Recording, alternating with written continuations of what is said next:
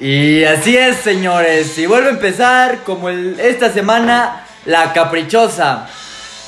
El elenco de este día será el mismísimo Jorge Campos de la mesa, el Turras, Así es, señores, gracias por la invitación de nuevo, hijos de la caprichosa madre. Ah, presente otra vez. Eh, ¿Listo para los 3, 4 comentarios del programa? ¿Cómo no? Arrancamos. el señorcito de la mesa, Charlie Cermeño, ¿Cómo están todos? Buenas tardes, bienvenidos a su programa favorito. el sabio pero trabado, Rodolfo Aguilar. Buenas tardes, noches, días, a la hora que nos escuchen. Bienvenidos. Y el diferente pero al fin de cuentas extranjero, Alex Campos. Nada más por mi color de piel dices que soy extranjero, qué cabrón. Pero bueno, saludo a todos, buenas tardes. Y ¿Por albino? se juega. Por albino. Por albino al revés. Me gustaría, me gustaría empezar con, bueno, presentándome, Carlos Campos, claramente, aquí dirigiendo el programa de hoy. Oscuramente. Pues tan claro, güey. Sí, sí, sí, sí. Y pues bueno, hay que empezar, como truje chancha. ¿Qué les pareció la Liga MX este fin de semana, chavos? Ay, juela, pues puras.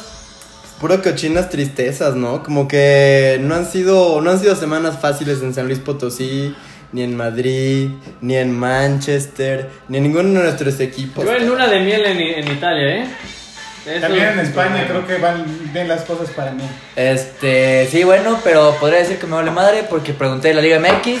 Sí, Sí, Entonces, Ahora resulta que el güey que le. Oye, Charlie, ¿cómo estás? Sí, son las siete y media, güey, a toda madre. Ahora resulta que se va a ofender porque contestamos lo que queremos, pero No, está bien. pero sí tiene razón, ¿sabes? No en, la- enojar. en la liga nos está yendo un poco, un poco mal, irregular.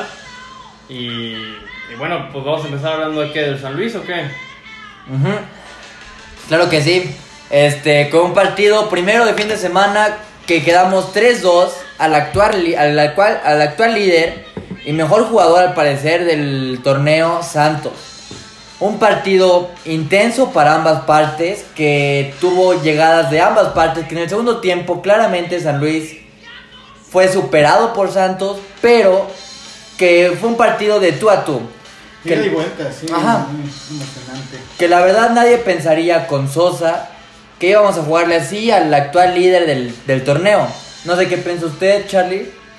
Yo no, yo creo que Matosa se entregó en el planteamiento, le dieron una repasada de individualidades. Claramente Santos está en un muy mejor nivel que San Luis, tiene un muy mejor entendimiento y hubieron factores claramente como los errores en la salida, el error de, de Felipe Rodríguez que vuelve a fallar esta semana y a media semana también ya se platicará.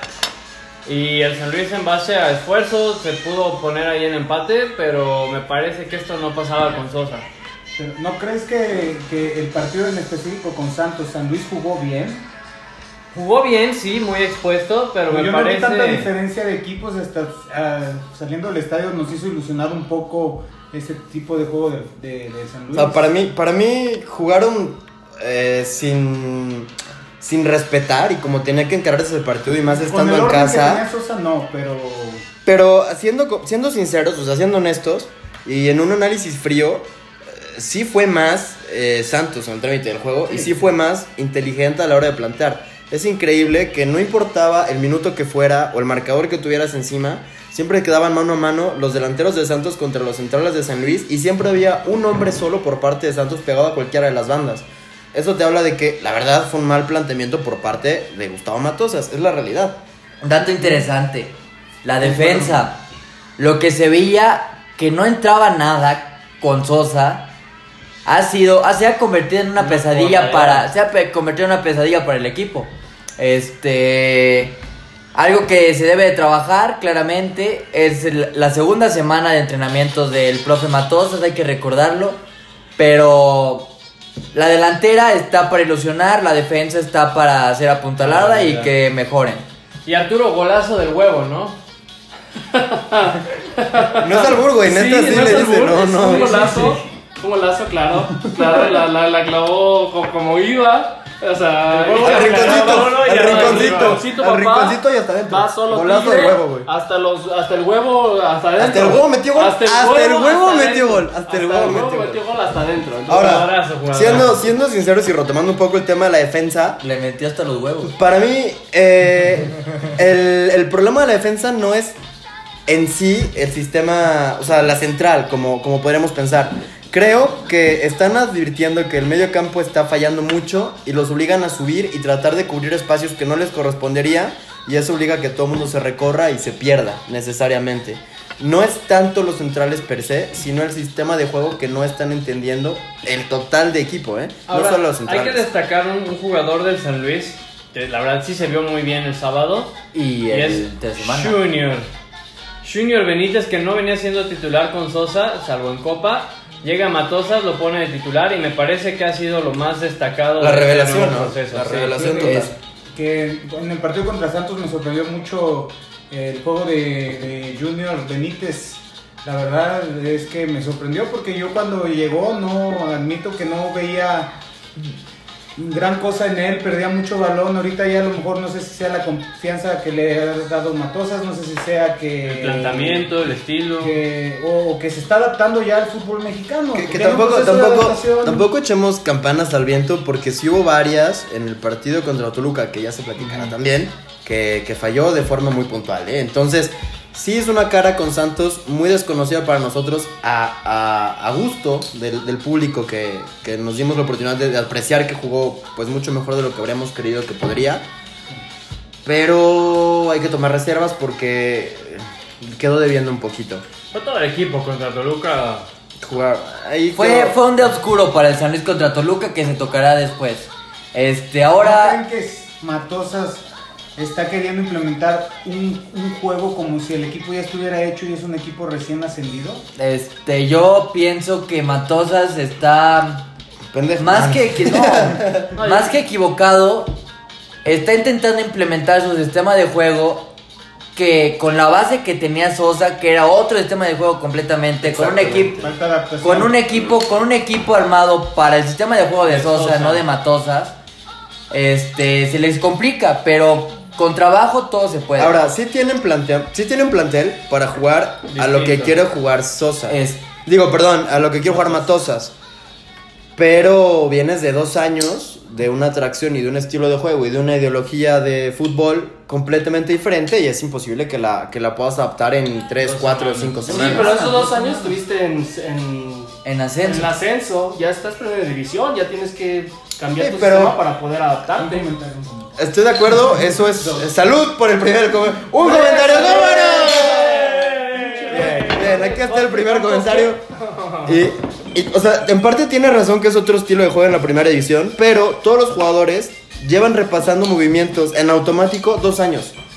Es muy difícil que logren conjuntar movimientos al natural en tan poco tiempo y cuando son tan distintos a lo que siempre han estado jugando. Y el punto claro es la defensa. O sea, la defensa está desubicada un tiempo atrás siempre y, e incluso se nota pateando muchísimo más de lo que necesariamente habrían hecho o de lo que incluso meritaría la jugada. güey. O sea, no, no se puede. No se puede. Ahora, como cambio de juego, ¿qué les pareció el partido contra de América contra Querétaro? Partidazo. Ah, caray, ese fue un cambio de juego muy drástico. La Sí, neta, la verdad es Fue el que siguió, fue el que siguió. Ajá, lo que sigue. Este, América Querétaro, un partido 2-2 de equipos que vienen con una actualidad buena, el América no tanto como el Querétaro, pero al fin de cuentas Vuelve a fallar Ochoa en el primer gol, hay que decirlo. Oye, es un tema interesante. Ochoa no se ha ido en clean sheet en ningún partido. Eh, Ni ha le está pesando, le está pesando el, el haber vuelto a México. Trae un nivel más abajo de lo que creerían ustedes. Como americanistas, ¿qué es lo que perciben de Ochoa? o Yo veo- fuera de es- es- Que Ochoa no, es un nivel más abajo del que la gente cree. Eh, fuera de Ochoa, me gustaría, des- me gustaría aclarar con ustedes. La liga de Bélgica tiene menos calidad que la de México. Sí, Ujú. sí. Ay, como en todo, algunos equipos. Te puedes ¿Qué? enfrentar a un Brujas, que es un cuadro No, bastante competitivo. Hay que englobar la liga, Esto, ¿no? esto es interesante. Díganos otro equipo de la Liga de Bélgica. Lo escucho. Te puedes enfrentar al Anderlecht, que es otro equipo competitivo, el Genk y el, y el Gent. Son los únicos. de ahí abajo, mía, nada. Madre mía, madre mía. Este, Pero tienes entonces. el roce de Europa, que la verdad es de bastante nivel. Y a Ochoa, yo pienso que sus detractores, como Fito, son exagerados porque se dejan ir. Yo no soy ningún La realidad, siempre lo he sostenido la realidad de. Ochoa es que no hizo pretemporada, acaba la, la Copa Oro y se pone en pausa, una supuesta lesión. No, no vuelve a entrenar con el estándar hasta que se resuelve su, su traspaso al América. Y yo efectivamente yo lo veo muy pesado de piernas, pero me parece que se está tardando en agarrar ritmo. Y lamentablemente en un torneo que ya empieza y en un torneo corto eso influye mucho. Sobre todo por lo que venía haciendo para sorpresa de Esa- propios es- extraños. exactamente, exactamente. Esa es la pregunta que yo, la que seguiría para mí de, de responder. Si no hizo pretemporada tu portero estrella y te está costando puntos, porque no es la primera vez que le cuesta puntos al equipo, ¿no sería pertinente dejar al que lo estaba haciendo bien, darle tiempo al que va a ser claramente titular por nombre el próximo torneo, que inicie desde cero y que haga la pretemporada con el equipo y que juegue bien, eh, físicamente que esté a punto, porque incluso se ha visto fuera de, fuera de tono físico Ochoa, y darle seguridad al arco? No sé, no sé qué opinan. Yo, Yo, siempre he sido un partidario de que juegue el que esté al mejor nivel, sea selección o sea club. Eh, sin embargo, Ochoa tiene un peso específico y una jerarquía que se ha ganado en base a calidad y en actuaciones. y no costó un peso aparte, no, no no lo vas a tener peso. ese dinero para estar en la banca sentado. Exactamente, pero yo sí coincido, digo, yo no soy técnico, pero si yo fuera, yo pondría al que viene jugando y si bien, lo viene haciendo bien, pues que compita como uno más en la cancha, que es donde se tienen que ganar Pero el lugar. ese peso de lo que costó, del nombre que es, es lo que hace que siga Que de titular y que, va a ter- y que va a terminar de titular el torneo, lo haga bien o lo haga mal. Este, la dar la verdad, confianza. Ochoa es un buen arquero. No, lo admito. Eso no duda, no hay duda, ningún- no hay duda. Pero sí se me hace que está bajo de nivel a lo que todo el mundo cree. ahora, es preocupante Comete para todo, errores, todos es preocupante para todo mexicano que Ochoa El esté en mal nivel. Ah. ¿Por qué? Porque es el portero titular de la el selección. valor de, de eso dijiste. Pues es que nos preocupa, güey. Está bien caro el dólar, güey. El peso Este, nos está matando, güey. Y la gasolina. Eso es preocupante. y vamos mal en, la, en, la- en el tratado del NATO, pero bueno. Subieron la cheve, Este- subieron la tortilla. También es de- Pero el pueblo es sabio, entonces hay que seguir. Es más caro ponerse un pasón ya, güey. ya, ya está gacho. Perdón. Este. Dato cultural. otro, otro comentario. ¡Salud! ¿Cómo no, muchachos? Muy bien. Este. Ahora me gustaría comentar el partido que yo que dio Jonathan Orozco con San- contra San Luis a comparación del partido que dio Ochoa contra Querétaro. Dos equipos que la verdad fueron atacados bastante y dos porteros que reaccionaron diferente ante las situaciones. Me gustaría ¿Tú que recuerdas alguna así clave de Jonathan, Jonathan Orozco? marcaron penal. pero mar- Ese fue un atajadón, sí. Pero Ochoa. Ochoa, ¿cuál sacó así? No, Ochoa bueno, pero, pero, Juárez, pero no puedes, pero no puedes hablar tampoco de que haya sido la mejor actuación, ni siquiera una actuación para recordar a Jonathan Orozco. O sea, la, la realidad es que San Luis Llegó tuvo más la posesión, tuvo más distribución de juego, mayor distribución de balón, más inteligente posesión, pero, pero no preocupó al Santos, güey. Fueron dos jugadas, o sea, un juga- una jugada que se fue ahí nomás. Y una, un penal, güey. O sea, para mí no estuvo a bocajarro todo el tiempo. No fue un duelo de arqueros. Sin, Yo sin- creo. sin duda. Pero Bueno. donde podemos hablar de un buen juego es en, en- en Aguascalientes, en donde jugó Necaxa Querétaro. No, Necaxa León. Necaxa León, partidazo. Un ir y venir espectacular. Iban 2-2 y unos minutos antes de que se acabe el partido, León metió un gol y como ya conocemos al León que se enracha, Y fue metió el cuarto gol y sentenció a un Necaxa que se veía con un torneo prometedor. Está todavía en un torneo muy prometedor. Sí, pero uh, como León lo pasó encima, la verdad fue un partido muy bueno de parte del León que nada más asegura que sigue teniendo el nivel de la- del torneo pasado o hasta inclusive mejor. Yo pienso que los primeros cuatro lugares de la tabla, lo que viene siendo Santos, León, Necaxa, y Querétaro, Querétaro. han sido los cuatro más constantes de todo el torneo. Y se ve premiado el, el lugar en la tabla. Sí, la verdad este Y, y poniéndolo en contraposición, los cuatro actuales contra los cuatro grandes, los dos de Monterrey, que yo creo que han sido las dos grandes eh, fraudes y excepciones de este torneo. Les pegó Eh, la altura. Y sabes, yo creo que, que se va a apretar.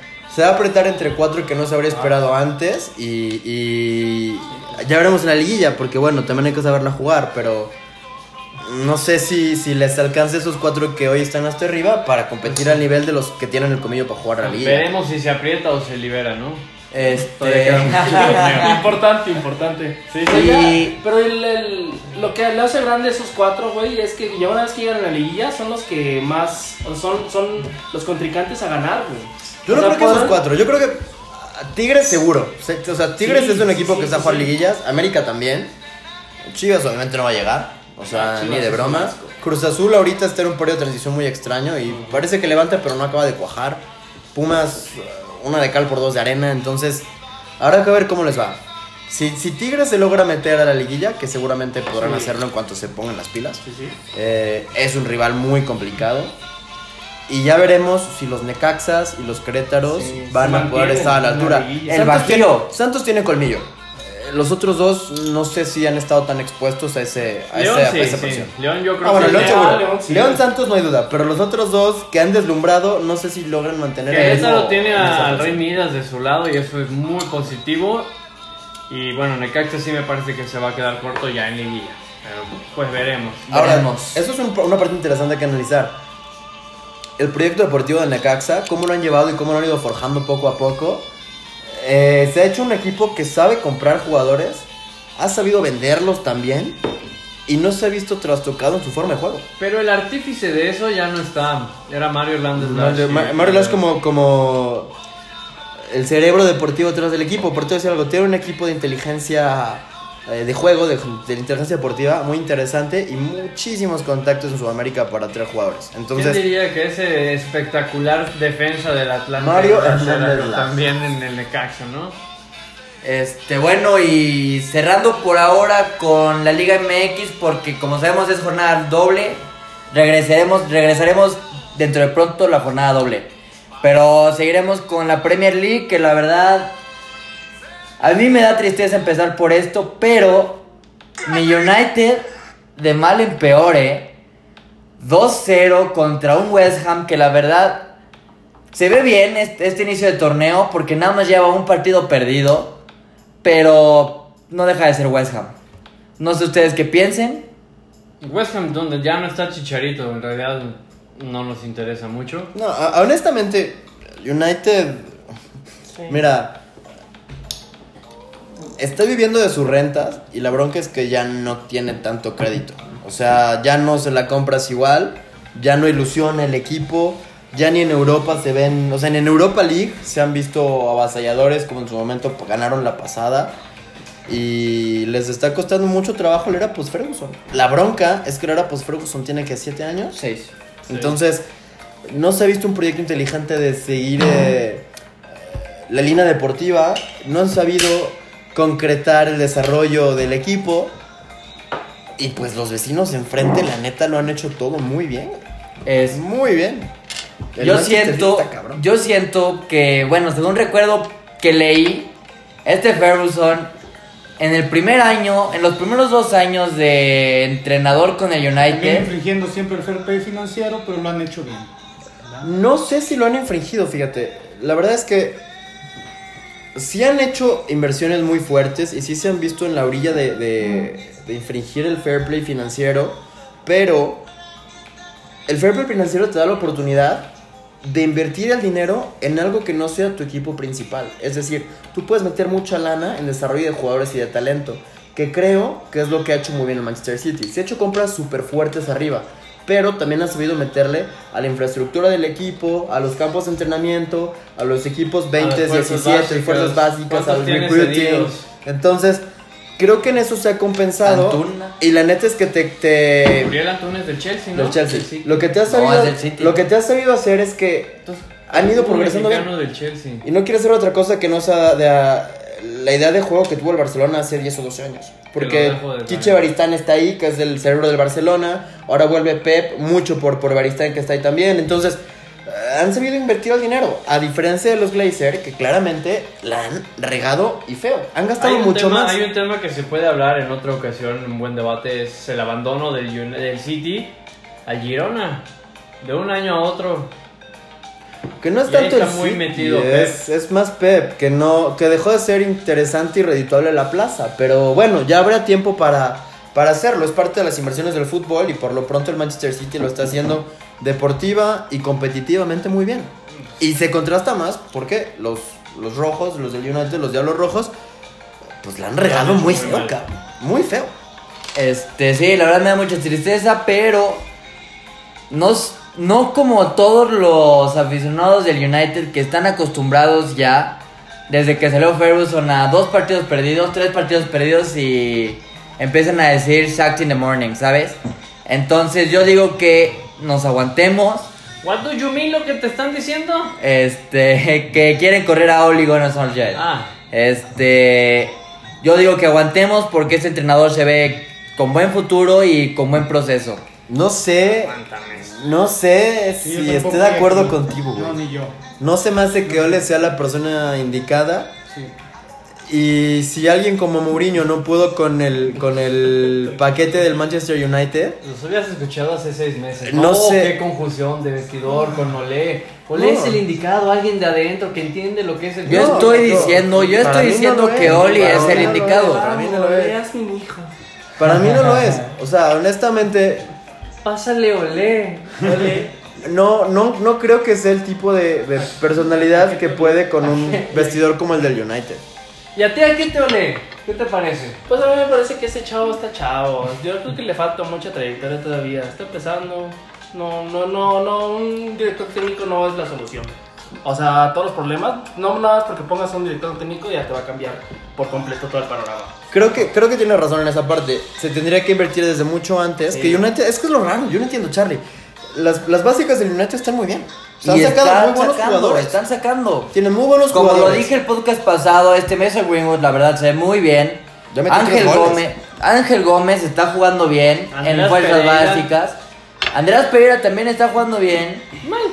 No, Andrés Pereira está jugando bien, nada más está salido porque no jaló con tu Valencia, la verdad. Este, No ¿cómo jaló, se llama? Eh, ¿Quién más? Este McTominay está jugando bien.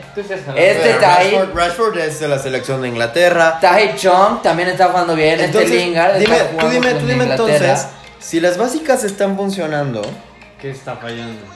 ¿por qué el primer equipo no puede reflejar eso? Digo, Pogba es de las básicas del United y Pogba está en el equipo. Tú dime, Está lastimado. ¿Qué está? No, bueno, independientemente de eso. ¿Por qué, por qué no está funcionando si ya intentaste a un técnico eh, de primer nombre en su momento que estaba muy sonado como, Mourinho. como muerto. Si ya intentaste a Ole, si ya intentaste a, no sé, al- Van Gaal, a Moyes Van a- y intentaste, ya intentaste lo, de chile mole, pues de todo, güey. ¿Por qué el United no puede retomar la línea de trabajo que tenía en la era de, de Sir Alex? ¿Cuántos técnicos acabas de decir? Cinco. Pero eso qué importa. ¿Cuántos años? Pero eso qué importa. ¿Cuántos años tuvo Ferguson para agarrar el equipo? ¿Cuántos años el sitio fue una basura y dónde está ahorita? ¿Cuántos años tuvo Ferguson para agarrar el equipo y decir, a ver, yo voy a implementar esto y esto y esto? Y no va a ser este año, ni el siguiente, ni dentro de dos años que ganemos algo. Ganó su primera liga a cinco años después de que llegó. Creo O sea, que, o creo sea, que le me falta- estás- yo creo que sí le falta proyecto, porque el Manchester tiene el dinero. Tú me estás, eh, fíjate, es que quiero que escuches esto. Tú me estás diciendo que un equipo que no era absolutamente nada hace 18 años la tiene más fácil de hacer lo que está haciendo ahorita el City que alguien que tiene la estabilidad y el poder económico del United.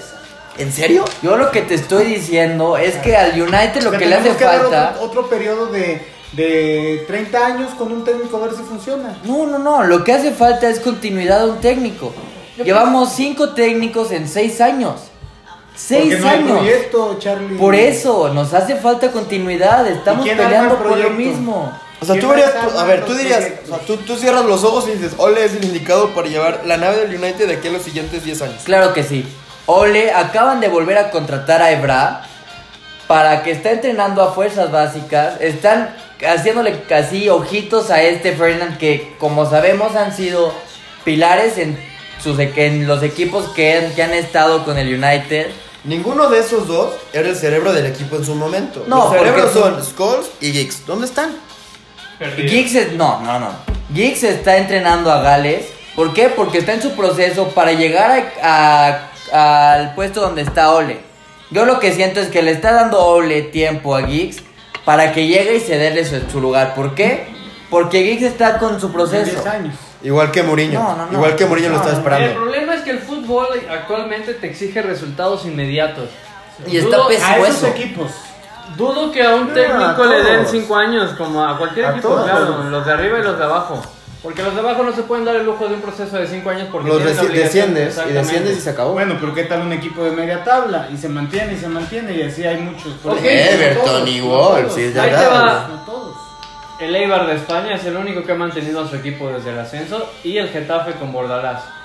Y son equipos precisamente de media tabla que lo hacen bien por llegar a Europa League y lo No, hacen pero mal estás por... hablando del Manchester United. El O Manchester- sea, el Manchester United lo ¿qué están manejando como, el- como Chivas. O sea, Sí, es un cambia- club de cuervos, es un club de cuervos, es un club de cuervos. Viven, este, viven de sus no, memorias, unos muertos es Manchester actualmente. No, güey, pero a ver, entonces. Pero es un equipo que ¿Tú va a crees, ganar ¿Tú crees que no puede invertir lo suficiente para replantear todo y volver a empezar? Los ¿Tú crees que- Glazers, espera, los Glazers entre los Glazers entre semana acaban de poner a venta otra acción mayoritaria del United. Los Glazers los que Ah, están eso, eso, eso es una basura, no es cierto, ¿Cuánto porque vale? llegó, llegó el príncipe saudí y les dijo, te lo compro ahorita, güey. Te lo dijo, te lo compro ahorita. Y no lo vendieron. ¿Cuánto Claro vale? que los Blazers no están haciendo nada. ¿Cuánto vale? Mm, no me acuerdo, pero nah, pues Chequeras sin fondos, por favor. Van- Otro equipo que lo está haciendo mal en Premier League, el Tottenham.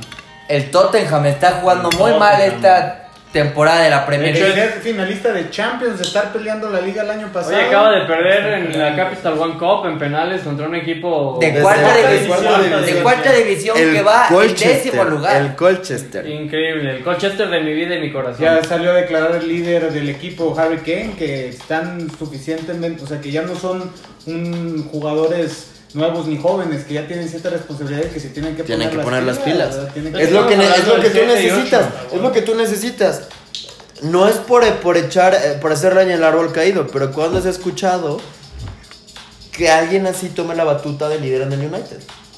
No. El problema del United ahorita es que le hace falta esa persona. Porque en De Gea no lo pueden encontrar porque De Gea no tiene la voz necesaria. En Pogba No hay. se piensa que lo No pueden encontrar. Espera, se piensa que lo pueden encontrar, pero en realidad Pogba todos lleva, sabemos. Pogba lleva dos veranos con los pies en Madrid. Exacto, O sea, todos sabemos que Pogba ahorita no está para ser líder de un equipo. Mata. Mata no es para estar líder de un equipo porque ni siquiera está Mata no es empezando porque no no no no conviene. Este, a ¿A mí lo que me ¿A gustaría, espérate, no, a mí lo que me gustaría sacar es que es un jugador desde la contención que está agarrando nivel de juego, que cómo se llama, que viene desde las fuerzas básicas y que sabe cómo está jugando el United, que se llama McTominay, tiene que ser él el que en unos años, sino que empezando desde ahorita, agarre las riendas del equipo y decir, a ver, esto es a jugar así, así, así. ¿Por qué? Porque este es United. Te voy a decir cuál es el problema. Que para que ese jugador pueda dar el salto necesario, que yo también lo veo como el indicado, ¿no? Como el que tendría que hacer ese rol, porque tiene todo para hacerlo. La bronca es que este compa no está arropado por alguien con trayectoria y peso que le ayude a dar ese brinco. Todos sabemos que Ryan Giggs y Paul Scholes movieron los hilos durante mucho tiempo, pero ¿quién está atrás de ellos? ¿Quién? Eh, cuan- de hecho, lo dijeron en la película Claro. de Class of ¿Quién, 92. quién es el que me ayudaba? ¿Quién, más? Cantona. Estaba, estaba Cantona que me ayudaba. Estaba también Schmeichel que me ayudaban. Eran gente con una proyección impresionante, con un montón de capacidad futbolística y con un mundo de, de colmillo de vestidor que los jalaron para convertirse en los líderes que luego fueron. United hoy no tiene a ningún líder que pueda jalar a los McTominays y a los Rashfords y a los Lingards ni a los defensas centrales Exacto. para que den lo que pueden dar. Porque le están dando un voto de confianza a la gente joven, que está bien, pero les hace falta esos jugadores estratégicos. Porque si te das cuenta, dieron- nombramos, le- espera, le espera, un voto de confianza. espera. Es porque nombramos. que dice, los jugadores jóvenes ganan partidos, los experimentados ganan campeonatos. Sí, Entonces, claro que le sí, Le pero- un voto de confianza, te voy a decir a quién. a Pogba. Sí, Y ese fue un voto de confianza que se perdió. Ajá, y pero es es como todo experimento, puede tener o su acierto o su error. Ahorita le estamos viendo que es como un error. Bueno, la siguiente temporada hay que contratar o hay que formar un equipo con experimentados que ayuden a los jóvenes a crecer. Dijiste tres jugadores ahorita, Schmeichel, King y Cantona. La, li- Es la, la columna la vertebral columna del vertebral equipo. del la equipo. vertebral del equipo. Ese equipo que quedó campeón Ah, bueno. en el 99, que la verdad se veía desde el 98, 90, 98 nove- y Y 99. así los aficionados del Manchester United. Exacto. No, no, no. No, no, no. No, ve, ve esto, es que, es que piénsalo de esta forma. Tenías a los Smigels, tenías a los Kings y tenías a los Cantonás, ¿no? Y luego llegaron los Skulls y llegaron los Geeks y llegaron los Beckhams. Y luego estuvieron los Ebras y estuvieron los. Vivic y estuvieron los Ronaldos. Bueno, Ronaldo fue, fue, fue ahí brinco. Rooney, Ronaldo. Rooney, no. Rooney. Fue los Rooney, fue Rooney. Van Nistelrooy. Tú estás viendo- Van Nistelrooy, sí. No como, son muy buenos jugadores, pero no, no emblemas del equipo. A lo que, a lo que yo quiero No, llegar, Ferdinand, Ferdinand por supuesto. A lo que yo quiero, A lo que yo quiero llegar es que siempre ha habido generaciones que se van consecuentando, se van apoyando y se van reemplazando de una forma inteligente. Se rompió. Se rompió. Sí, ya no se ve. ¿Qué pasa cuando se rompe ese proyecto deportivo? Tienes que echar mano de algún lugar con un técnico que pueda sacar adelante el desarrollo de los jóvenes.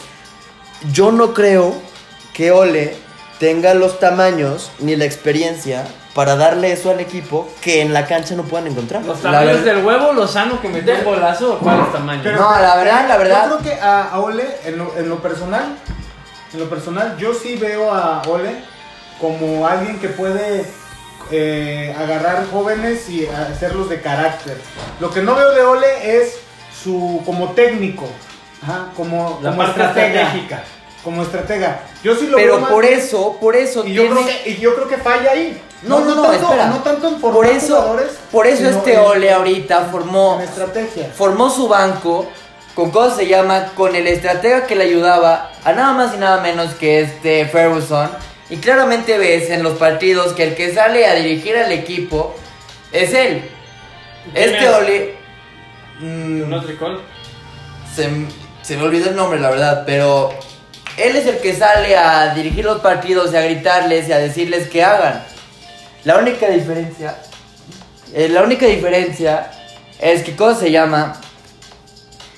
Que la gente, la gente está castigando a Ole por partidos malos, que en realidad lleva dos partidos perdidos y otros empatados. Charlie, sí, no, Charlie, a ver, espérate, desde espérate, el no, PSG, no, a desde, ver, desde la espérate, victoria sé, en París, que sé, no es lo pero a ver, mismo. espérate. Espérame. Es una es muy diferente Por eso. Pelea, pelea. Es muy diferente decir desde lejos, desde la victoria de PSG, que no es lo mismo, cuando habían agarrado una racha de seis partidos. Ya, ¿para qué discutir lo que se puede arreglar a golpes? Yo creo que. Yo creo que la verdad, no, yo, mira. espérate, yo creo que la verdad ya nos extendimos demasiado en este tema y que ya. El United, parece programa del United. Sí, la Ya- verdad. ya- la verdad ya no es tema. El United está mal y está mal el Chelsea, que era uno que estaba pasando por cosas similares. ¿Por qué no hablar de los que van arriba? verdad? Pero bueno, Como el ya- Arsenal, cuarto lugar, el remontando a Liverpool, Aston Villa, Liverpool. Ay, güey, Liverpool. el logro deportivo de la temporada del Arsenal, remontar a Villa de Forever Ford, güey, así, ya te. ¿Cómo roba? Aparte, aparte fue, fue- fue el momento de, tenía que ser el chavo del 8, o sea.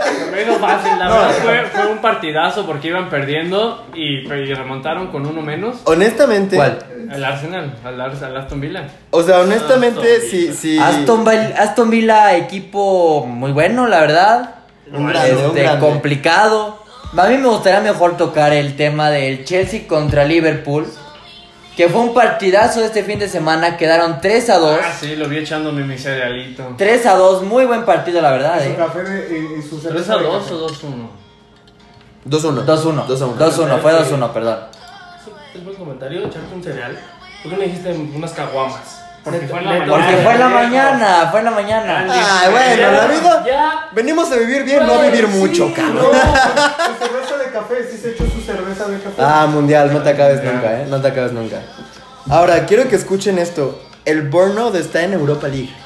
El Bournemouth haciendo Ni las el cosas bien, ¿eh? Tottenham, ni el United, ni el Chelsea, ni el Everton. El Bournemouth está en Europa League. Y haciendo, jugando muy bien. Juega ¿eh? bien, juega bien, es un equipo muy contacto, muy compacto y muy inteligente. El West Ham se fue Chicharito y están ahorita en Europa League también. Arnautovic haciendo ahí O sea- goles. Y hablando de Chicharito, cambio de juego para la liga. Donde Donde, donde yo, yo quiero preguntarle al maestro ahora cómo ve al Real Madrid, que decía que, que los partidos hay que jugarlos, siempre lo he dicho. Yo- El Madrid en ¿Cómo va el crisis, Real el Madrid en crisis. Y si ¿Cómo dan el el Real Madrid en dos, en, en dos juegos de repente cambian, ¿no? Yo quiero ver ahora su opinión. Yo te voy a decir la verdad. Los resultados, y mira que les, Está ha, to- jugando bien. les ha tocado jugar contra el siempre poderoso Levante, güey. O sea, y contra el a ver, Sevilla. a ver, la del Sevilla sí, sí fue una cosa que yo sinceramente no También esperaba. contra los Asuna no había Yo no perdido en el esperaba. campeonato. Yo no esperaba. Pregúntale al Atlético no de Madrid. perdido- no había perdido en el campeonato. Uh, esa fue No, personal. no, no, no, estoy No, completamente no de había perdido acuerdo. en el campeonato y aparte con suplentes. Atlético de Madrid está pasando por un bache eh, de juego en el que sinceramente no, no se ha encontrado la forma desde que Joe Félix se empezó a caer. Es la realidad. O sea, eso es innegable. No, pero- ¿Cuántos pero- partidos llevan así en ese bache? ¿Perdón? ¿Tres? ¿Tres? ¿Tres? Y el, el último que ganaron, ¿cuánto quedaron? ¿1 0? ¿Sí? Ah, bueno, no digo porque con el United estaban criticándolo por tres partidos en un bache y el último que ganaron fue 1-0, ¿eh? Pero bueno, ya vamos a seguir con ese tema. Yo, ah, yo creo que estás tratando de, de dar patadas de ahogado y sinceramente no le corresponde al United compararse con absolutamente nadie porque estamos jugando Champions, gordo. Ustedes están jugando Europa League. O sea, ustedes contra ese Talmark, nosotros empatamos con la Juve, güey. O sea, es la diferencia de estilos de juego y de dinero que tienen los equipos. Es la Ojo, realidad. ojo, no vale la pena pelearse por equipos que están en baches. Mejor hay que ver lo que están haciendo bien los demás equipos. Como la Real Sociedad de San Sebastián, donde Héctor Moreno estaba hasta hace una temporada y hoy disfrutaría de las mieles de un subcampeonato. Me siguen sin contestar. pero bueno. Y un equipo como el Athletic de Bilbao. Che, y bueno, ni Yo te- comentar, ni comentar lo que está haciendo el Granada, ¿no? Yo te decía, el Granada. ¡Chicharito! Te voy a decir algo. Hay, el único equipo que se disfruta auténticamente ver en estos momentos jugar es la Real Sociedad. Qué bonito Sí, juega sí, y el nivel Y de Martin Odegaard. el nivel de Odegaard, Uy. qué pedo Está con ese vato. ese- ¿Qué opinas, Fito? ¿Es bonito ver ganar a la Real Sociedad? Yo no le voy a la Real Sociedad, pero tienen un jugador supo cedido. salir de Sí, ese es vato. que las que- O sea, eso fue fácil, ¿eh? Se salvó, güey. Sí, güey, sí, güey, exactamente. Muy bien esquivado. La controló como el chicharito. No sé qué pasó, pero, pero aquí está. Pero aquí está. Che, estaba bien, bien, bien, bien. Estoy orgulloso. Lo hemos de- nos costó, nos costó mucho, Le pero costó, ya entendió. le No, costó. nos costó A todos, güey. Nos costó a todos, güey.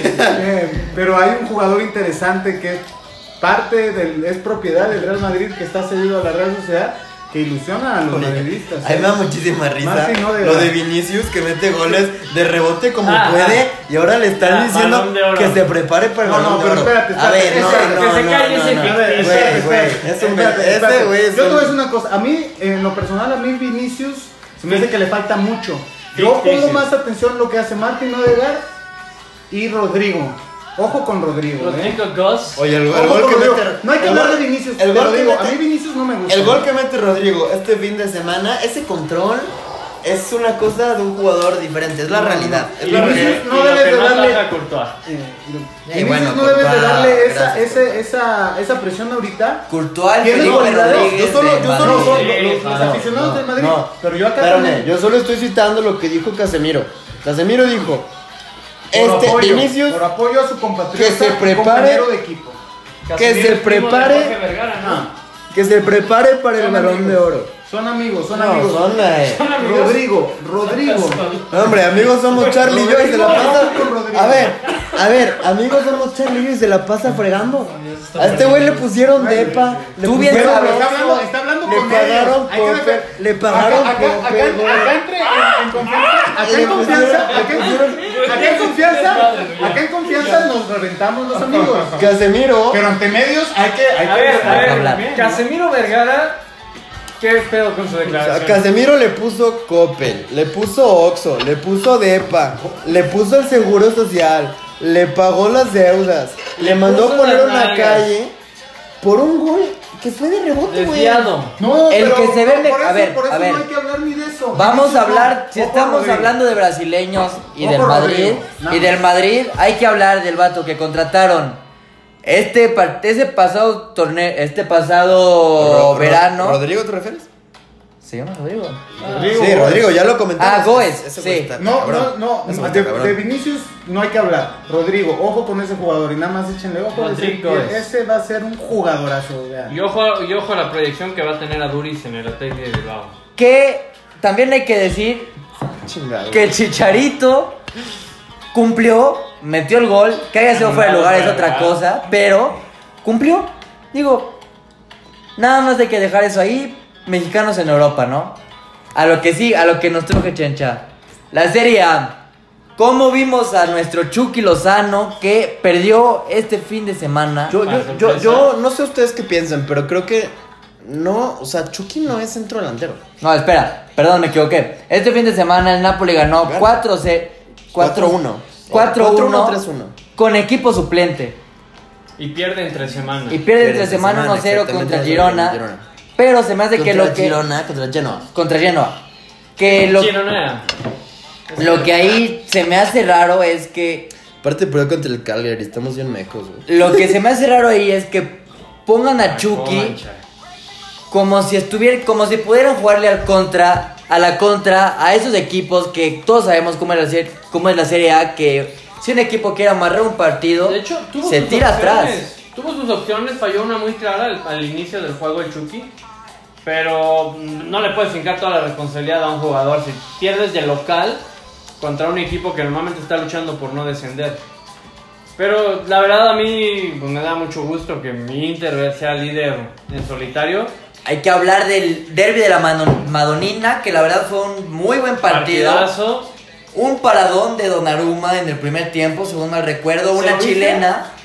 No, viejo, pero No, perdiste. una chilena. Una chilena que. ¿Sabes por qué no lo vio? Porque lo vimos juntos cuando íbamos al estadio. Yo no iba al estadio siempre sí. Si hubiera tenido la Sí. oportunidad de ir, lo hubiera visto. Te quedó, Desgraciado. sí, te quedaste me, atrás. me fui a pescar. Eh, andaba pescando, pero. Te invitaron de último minuto, ¿no? mamitas andaba pescando. Y ustedes, abrazados los cinco viendo el fútbol. Y tú no estabas Eso- abrazando, eso- ah, tú estabas abrazando un poste, güey. Eso les digo. Ah, tú estabas abrazado de un poste. pasa? Así de ¿Qué simple. Acabas ¿Qué, pasó, Ramírez? ¿Qué pasó? A ver qué pedal. Igual acabaste viendo ¡Vámonos, pescado. perras! Así andaba yo gritándole a unas, este... Los postes oliendo a pescado. Abrazado de un poste y tirado a la basura. El de la Madonina, muy bueno, como todos vimos. Muy buen partido. Mexicanos en Europa. Bueno, ya vamos a ver qué pedo. Claramente, vamos a ver qué pedo. Un pinche cumbión bien loco. Y empezando con los cumbiones bien locos. Mexicanos en Europa. Sí, pon un cumbión. Este. El. Rompe la machín. ¡Rómpele, hermano! Sí, sí, sí. En el partido entre semana jugó 45 minutos. Un partido que se veía cerrado. La verdad, este. El entrenador del Ajax, muy cabrón. Porque sacó a Machín. Metió a Juntelar. Y quedaron 4-0. O sea, un tremendo partidazo estratégico por parte del entrenador. Golazo del Machín al embarazar a su mujer. Este. El golazo de la mujer, no, no sé, ya. que- No, no, el que mete el Sí, golazo. el que bueno, mete- el que mete gol es el Hasta donde yo sé, no es Fue- es, que, es que ya hay cada cosa. Gran, asistencia de la mujer, pero golazo de Machín, ¿eh? Ay, papantla, tus hijos. ¡Vámonos, perras! Este. Oye, qué cosa. Sigue, sigue, Te voy a decir algo. La verdad es que ha sido como que la comidilla de las últimas dos semanas. Lo de, Por lo, la- lo por de, lo de de Boer, Frank, de Boer, que, que de plano no le Mal, cae está claramente. Muy fuera de lugar. Súper fuera de lugar. Y esto es muy bien porque está callando boca. O sea, cada, cada comentario de, de Boer. Cada, cada comentario de Boer es una muy partido- buena actuación inmediata del machín. Ya Esto es así. La verdad, la verdad, Es mejor ya que, que, que guarde silencio. Eso es muy importante porque Machín lo que está haciendo es. No se está poniendo flojito para que lo ninguneen. Él lo que está haciendo es. Está ah, en el campo, ¿qué a ver, lo que está diciendo es: a ver, me está tirando, meto gol. O me está tirando, no fallo Juego tantos bien. pases, juego bien. ¿Por qué? Y después sale con prensa mexicana a decir: La verdad, a mí no me importa lo que dicen, yo vengo a jugar. Sus festejos son así, yo Ajá. no escucho. Y está perfecto, la verdad. Una gran, un gran avance del Machín para hacer, digo, va a sonar muy mamador, pero para ser nuevo Rafa Márquez de la selección mexicana. Sí, muy mamador estuvo, sí. Suscribo, suscribo, suscribo, suscribo, suscribo. No, no, Eh, hay que darle, hay Ahora, que darle no. tiempo. Es un jugador y hasta con cualidades diferentes tiempo. a Rafa Márquez. ¿eh? Se me hace más interesante las cualidades que tiene Machín como, como creador de juego, como proyección de juego, que lo que tenía en su momento eh, Rafa Rafa Márquez, Márquez. sobre todo. Como so- creador, a mí Machín se me hace bueno, buen rompedor, no tanto. No, no, no, te voy a decir, te voy a decir por- a lo que me refiero es esto. Tú fíjate el lugar en el que lo están poniendo a jugar en el Ajax. Y lejos de ser rompedor de jugadas, que tiene para hacerlo, es el que empieza a distribuir y armar las jugadas. Es un claro Eso es 5. súper interesante. Cuando ves, el- no, cuando ves los partidos del Ajax, claramente ves como cuando saca el portero, los centrales se abren, Y queda ahí. entra Machín por el balón, Agarra el balón y recorre el balón y administra el juego muy y, bien. Y, y- y recorridos dentro del campo y coberturas dentro del campo. Eh, esas mismas cualidades tenía Rafa Márquez con un, un- un plus muy importante que Rafa toque de bola, Márquez. el toque de bola, el toque de bola, el toque de bola. Porque sí, armando el juego sí, pero bueno, al, todavía Pero no- te lo voy a cambiar. El toque, de, el, to- el toque de bola que era de Rafa Márquez son los recorridos y el desgaste físico que tiene el machín. Sí. Creo que, la verdad cosa se compensa la otra. Claro, Y bueno, Sí, compensa él saca más jugar en corto, pero va abriendo juego, va, va jugando. Y te voy a decir algo. Físicamente es más fuerte. ¿Por qué, por, hay que Lo- compen- ¿Por qué hay que tener que compensar si está en un equipo que Le va a enseñar a le tocar va a el enseñar a balón. tocar el balón hermoso? al fin- al fin, eso también depende mucho del jugador, ¿verdad? Él ya tiene un, un- un juego y en ese juego eh, Puede Tiene que desarrollar, debe de puede que no, desarrollar. no puede, debe de, de es que desarrollar. pocos, poca gente tiene ese control, ese, ese pase de Márquez. ¿eh? De hecho, Sí, sí, sí, sí, sí. es Ahora, ¿tú viste? ese, o No, sea, no, no, no, no. podemos decir que lo va a Vamos, como lo hace Rafa. porque vamos a recordar Rafa el Márquez partido. de mí. Vamos a recordar el partido que fue el partido pasado del, del Ajax. El Machín metió un pase desde tres cuartos propios No. al pie de Poms No, sí. de una No. forma, de una cosa. Promes. Pinche Promes. Bueno, Ex Sevilla hoy como, Chicharito. como, como se llame, güey. El punto es que el Machín desde tres cuartos propios salta a líneas y le pone un pase al movimiento y al pie como los de Márquez. Como, como, ¿Cómo he los dicho, Márquez? como he dicho programas pasados, a mí de los futbolistas jugando en, en Europa, eh, Edson Álvarez y Chucky son los más interesantes para mí. Y luego Raulito, porque Y- Raulito Pero bien. Raulito ya está un poco ya más avanzado en su proceso, creo que ya está, hasta va a llegar. Sí.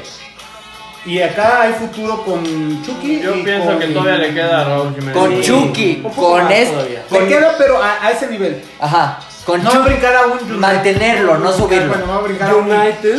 Sí, me, sí, Really? me mamé, sí, me. Really? A ver, ¿No estás bueno, ya. este A ver. Sí, me mamé, sí, me mamé. Ah, Bueno. No, regrésale, regrésale. regrésale. Vamos a escuchar, vamos a escuchar. Haciendo un. United. A ver, a ver, mi chavo, a ver, mi chavo. No, no, no, no. Corta, En lugar de decir United, de ahorita. decir United. Raúl Jiménez no está para un City, para un Liverpool. Pero él sí no. sabe cabecear. ¿No no decían que Alan Pulido si supiera cabecear estaría en el City? Sí, Raúl Charlie. Jiménez sabe cabecear. Claro que sabe cabecear. Charlie Cermeño también sabe cabecearla muy bien, pero bueno.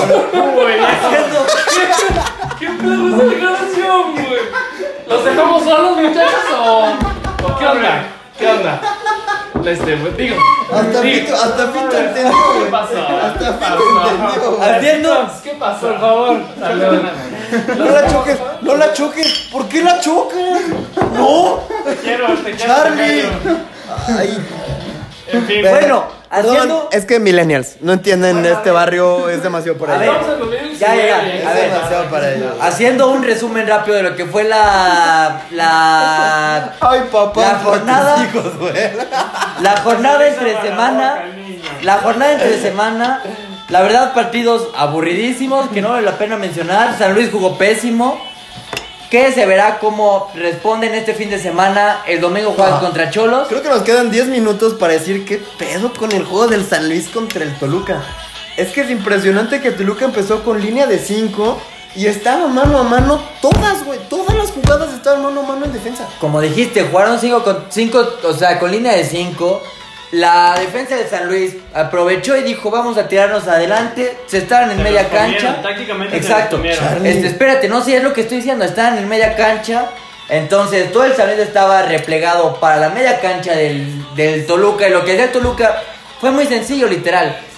Este, recuperaba, despeje, le, que- le caía Canelo, Canelo corría, corría, corría, mandaba centro. o- ajá, la verdad, despuntó muy bien. Este, fue un error sasasasazo. Quiero, quiero, que, quiero que me expliquen cómo el equipo que no jugaba a nada, a nada, porque no es que, gana no es que Toluca haya jugado un gran no, partido, ah, ¿eh? No, no, no. Es la realidad A que ver, no. se comentó, se comentó en el podcast pasado y se ha dicho muchas veces. La Volpe juega con el parado y le ganó con eso a, a Matías, Matosas. a Matosas. Matosas. A Matías Catalán también porque supe que se lo comieron en la banda. O sea, Sí. Raro, ¿no? terrible, Matías raro. Raro. Ya van dos partidos No, no, sin para, no, para mí te va a decir algo. Y eso habría que, ha- habría que analizarlo también eh, desde un punto de vista táctico. Los recorridos de los laterales, tanto del Huesos como de Catalán, son larguísimos.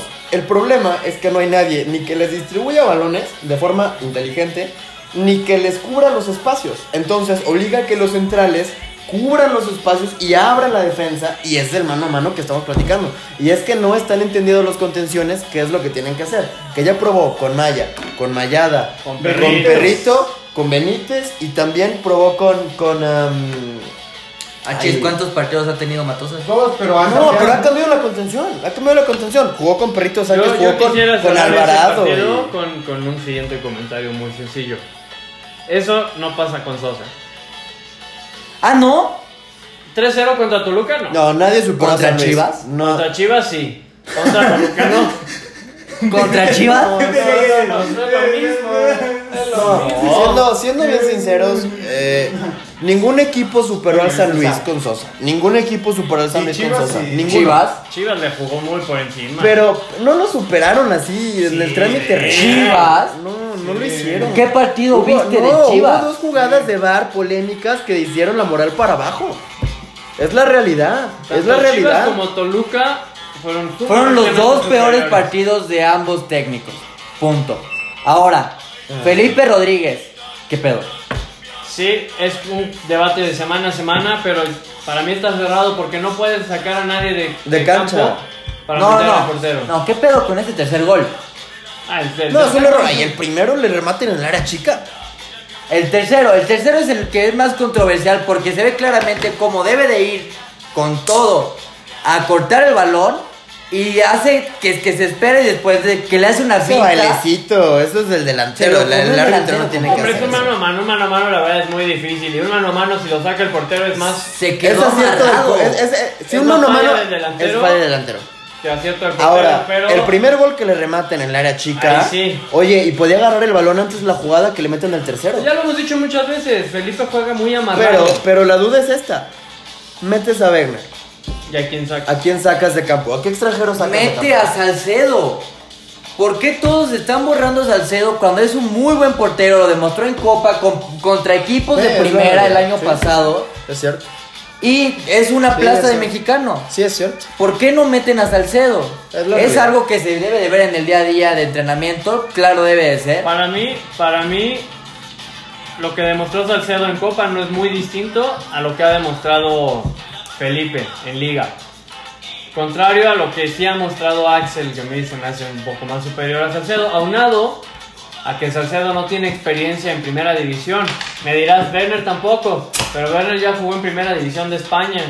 Pocos juegos. Y en Argentina, si no me equivoco. No, pero yo sí le daría más la opción a este. ¿A mi primo? Sí, a tu primo. Sí. No, bueno. A, a ver, ya, ya, ya, ya Rodríguez está perdido. hay que saber Desde- cuál es tu primo. de- lo hizo regular, de, de más a menos, los dos primeros partidos. Ya a partir del tercer partido lo ha hecho. Mal, de mal y de malas. de error Mal. tras error tras Mal. error. La bronca que tiene, ¿sabes cuál es? Que lo rescata mucho, es que te regala una por juego, pero te saca otras.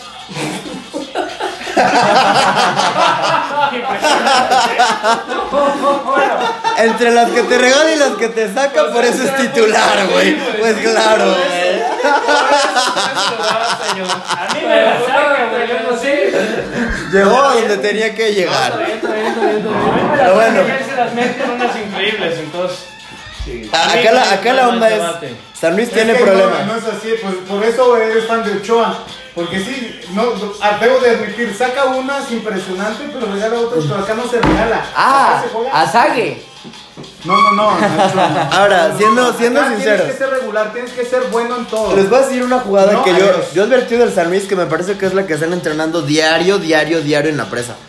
Tres cuartos de campo, centro directo para que llegue eh, Nico y la meta. ¿Qué pedo con Ibáñez? Por cualquiera de Nico las dos está bandas. agarrando ritmo. ritmo otra vez, está bien. Son Lástima. dos goles, son dos goles Súper difíciles. idénticos. Súper difíciles, güey. Idénticos. lástima que los goles no se han traducido en puntos. Sí, la verdad, cuando los goles se empiezan a traducir en puntos, estaremos hablando de otra cosa. Para mí. San Luis tiene dos grandes problemas eh, reales. la defensa y el portero. Portería es uno. Y más que la, La defensa, la contención. Sí. Porque la- lo que pasa en defensa es resultado inmediato del desmadre que traen en A contención. la, a la defensa le llegan ya todos encima. Y Sí. porque es lo que te digo, fíjate, y es que ve, ve dónde agarran las dos jugadas del Toluca al San Luis. Por la banda desbordan todo, mano a mano contra los centrales, porque porque los dos laterales que tendrían que estar ahí se fueron todo adelante y ninguno de los contenciones entendió que tenía que recorrer y tapar el espacio. Ese es el problema, que los contenciones no entienden el rol porque no entienden el sistema de juego de yo me sobro, yo me adelanto y yo me extiendo para que entonces tengamos un equipo sólido. Bueno. Ese es el problema. Para empezar a despedir el, el programa de esta semana, ¿qué les parece terminar con un pequeño resumen del NFL? La NFL este fin de semana, el partido más destacado fue Chiefs mero el mero contra. Ravens. Oye, ayer estuvo buenísimo. el- Ganando Chiefs 33-28. Esta semana empezamos ayer con un juegazo entre Juegazo, Green Bay eh, y. Filadelfia.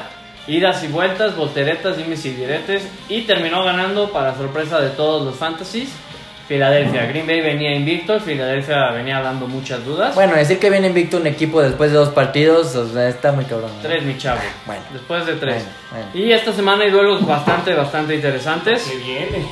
Los Cowboys contra los Steelers, ¿no? Cowboys contra Saints. Los Santos de Nueva Orleans, perdón. Es- ese es un partidazo. De hecho, me parece a mí el duelo de la jornada junto al de Chicago contra Minnesota. Oye, a ver, mójate. A los que están a los que jugarían ¿En quién? No, no, no, no, no. A, lo- a los ¿Por que quién? a los que jugarían Survivor. Es que viene de Valencia. A los que jueguen, no, no, no, eso es eso es súper clásico, joder, sí es mójate, Hombre, es mojate De la comprométete. época medieval. Comprométete, comprométete. A los que juegan Survivor, ¿a quiénes recomendarías que fuera su pick de la semana?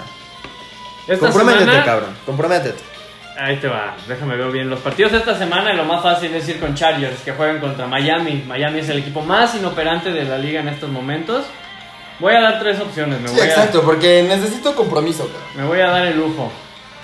Me iría con Pittsburgh, que juega contra Cincinnati. Que Pittsburgh se vio un poco mejor, aunque perdió con San Francisco. Pero Bengalíes tampoco viene dando grandes juegos. ¿No crees que San Francisco es la sorpresa del, del inicio de temporada? Pues A sorpresa ver, no. a ver, venga, Cincinnati, ¿qué más? Sorpresa no.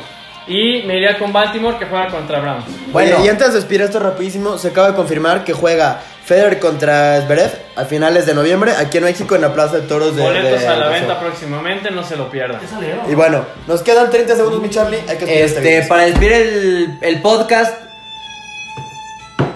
canciones tristes, ¿por qué? Porque uno, porque uno de los principales caprichosos Es se nos muda. Park, da, güey. Se nos muda por tres meses y se nos va a las Valencias, donde tendremos conexiones inmediatas para Champions, para Europa, para cosas europeas en caliente. Le queremos dar la despedida y que le vaya muy bien en este en esta travesía. Adiós. Les agradezco mucho. Que en un mes, mes y Ahí va, medio, ahí va Fito también, y mes y medio, ahí nos vamos viendo sí, todos. señor. Ahí nos vemos todos.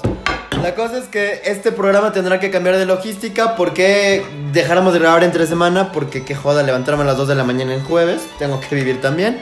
Grabaremos los fines de semana, trataremos de compartir horario, yo por teléfono haciendo reportes desde Mestalla, reportes desde el Metropolitano, reportes desde el, este, el Getafe porque Coco va a ver a la pinche Castellana con el Madrid. Y pues bueno, señores, Alex Campos se va a tierras valencianas. Y esto es todo por esta semana. Qué mamada. Con esta mamada terminamos. Muchas gracias. Los espero en la siguiente semana, misma hora, por el mismo canal. Saludos. ¡Vámonos!